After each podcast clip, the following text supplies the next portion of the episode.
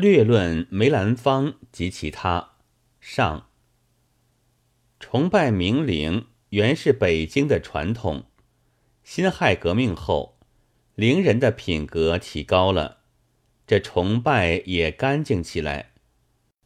先只有谭教天在剧坛上称雄，都说他技艺好，但恐怕也还夹着一点势力，因为他是老佛爷慈禧太后赏识过的。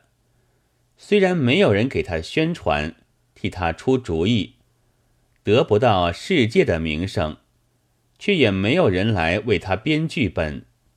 我想，这不来是带着几分不敢的。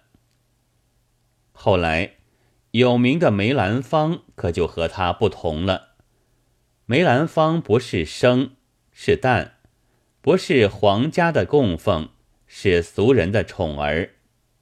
这就是士大夫敢于下手了。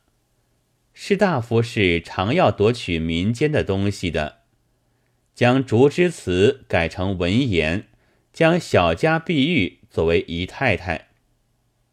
但一沾着他们的手，这东西也就跟着他们灭亡。他们将它从俗众中提出，罩上玻璃罩，做起紫檀架子来。叫他用多数人听不懂的话，缓缓的天女散花，扭扭的黛玉葬花。先前是他做戏的，这时却成了戏为他而做。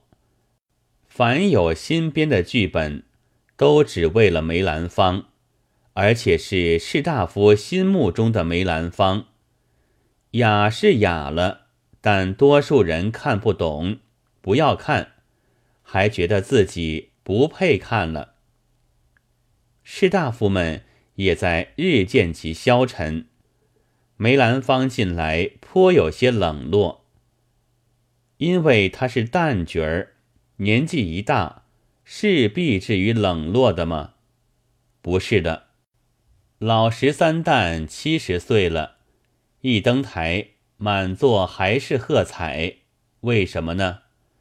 就因为他没有被士大夫据为己有，照进玻璃罩。名声的起灭，也如光的起灭一样，起的时候从近到远，灭的时候远处倒还留着余光。梅兰芳的游日游美，其实已不是光的发扬，而是光在中国的收敛。他竟没有想到从玻璃罩里跳出，所以这样的搬出去，还是这样的搬回来。